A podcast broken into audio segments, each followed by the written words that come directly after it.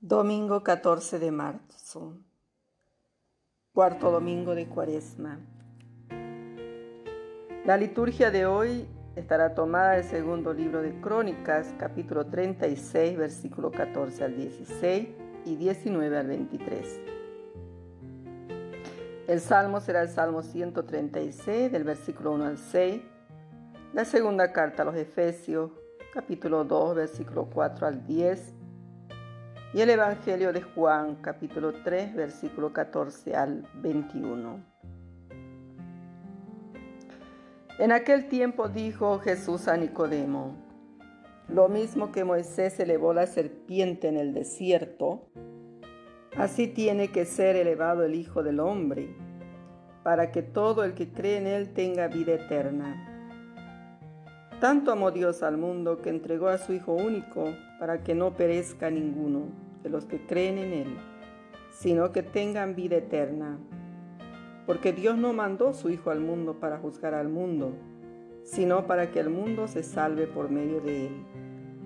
El que cree en Él no será condenado. Por el contrario, el que no cree ya está condenado porque no ha creído en el nombre del Hijo único de Dios.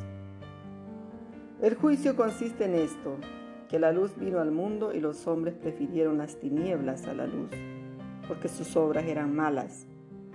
Pues todo el que obra perversamente detesta la luz y no se acerca a la luz para no verse acusado por sus obras.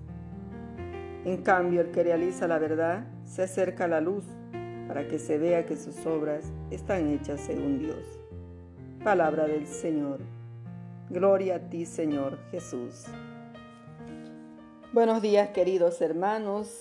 En este domingo podemos poner como un título, ¿no? Dios salva. La salvación de Dios a través de su Hijo único, Jesús. La primera lectura de hoy manifiesta la infidelidad del pueblo de Dios y por otro la providencia, la compasión y la corrección de Dios para con su pueblo. Pero los jefes del pueblo no hacían caso a las palabras de los enviados de Dios hasta que llevaron al pueblo a la ruina y a la deportación. Pero Dios que es fiel, cumple su palabra profética y favorece la vuelta de Israel y la reconstrucción del templo por medio de Ciro, el rey de Persa.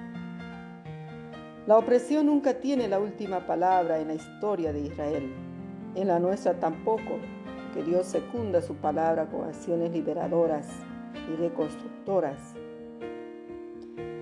La providencia y la compasión de Dios para con su pueblo, según la segunda lectura, llegan a su plenitud en el gran amor que nos mostró en Jesús, siendo nosotros pecadores. Dios nos ha liberado solo de un poder humano, sino del pecado y de la muerte, haciéndonos revivir con Cristo y dándonos la riqueza de su gracia por el amor que nos tiene. La nueva vida como cambio radical que Él nos dona gratuitamente es una participación en el misterio pascual de Jesús, que nos capacita para realizar y practicar las obras buenas que sean conformes a la verdad.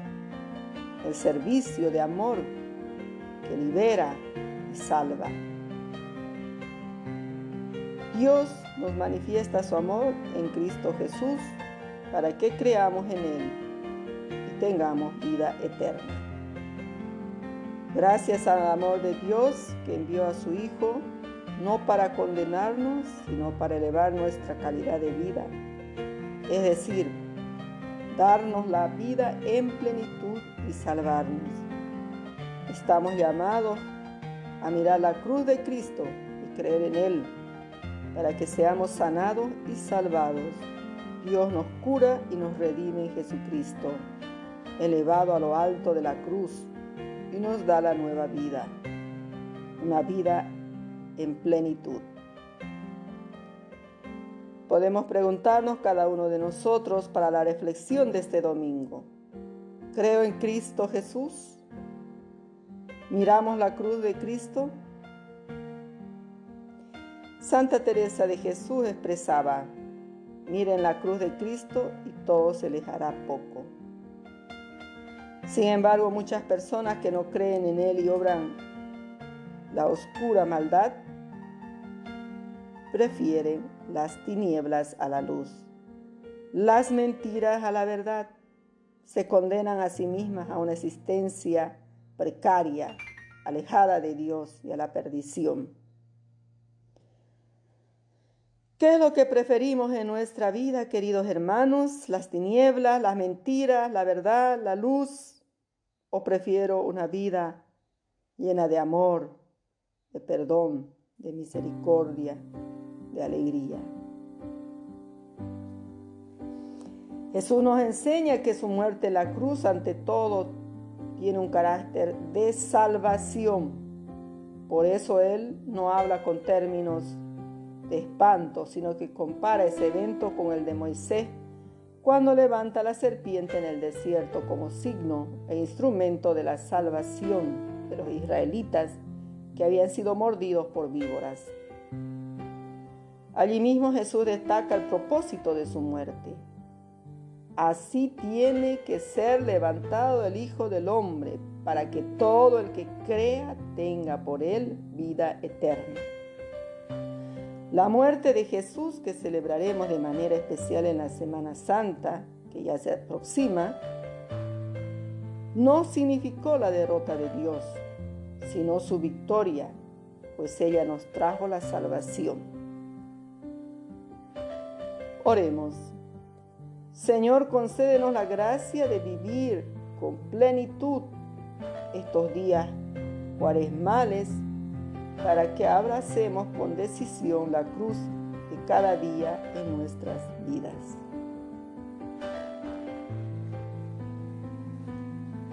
Queridos hermanos en Cristo, que cada vez que ya nos estamos acercando a este tiempo de de salvación, a este tiempo de gracia, a través de la pasión, muerte y resurrección de Cristo. Que sepamos cada uno de nosotros también vivir redimidos, vivir gratuitamente en, los, en esa misericordia, esa fuente de misericordia de Dios que es amor. Les invito a cada uno de ustedes a participar de la Eucaristía de este domingo, de los domingos, que todos sepamos escuchar la palabra de Dios, alimentarnos de su cuerpo y de su sangre para estar nutridos, fuertes durante toda la semana. Que este pan vivo bajado del cielo sea nuestra alegría y nuestro gozo durante toda la jornada de este domingo y durante toda la semana. Que Dios los bendiga, queridos hermanos. Les saludo en Cristo, hermana María.